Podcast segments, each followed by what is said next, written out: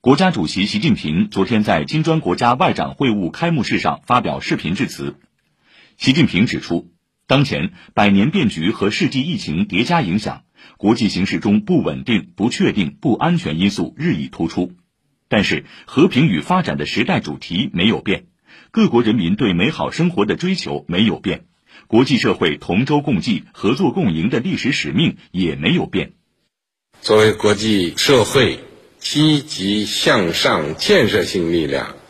金砖国家应该坚定信念，直面风浪，以实际行动促进和平发展，维护公平正义，倡导民主自由。为处于动荡变革期的国际关系注入稳定性和正能量。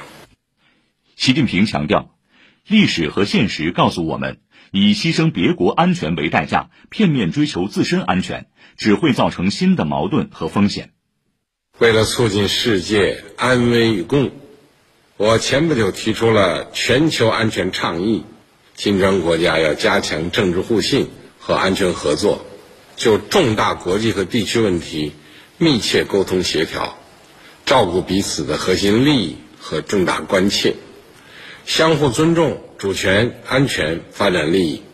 反对霸权主义和强权政治，抵制冷战思维和集团对抗，共建人类安全共同体。习近平强调，发展是新兴市场国家和发展中国家的共同任务。面对当前各种风险挑战，加强新兴市场国家和发展中国家团结合作，比以往任何时候都更为重要。五国要同更多新兴市场国家和发展中国家开展对话交流，让合作的蛋糕越做越大，让进步的力量越聚越强，为实现构建人类命运共同体的美好愿景做出更大贡献。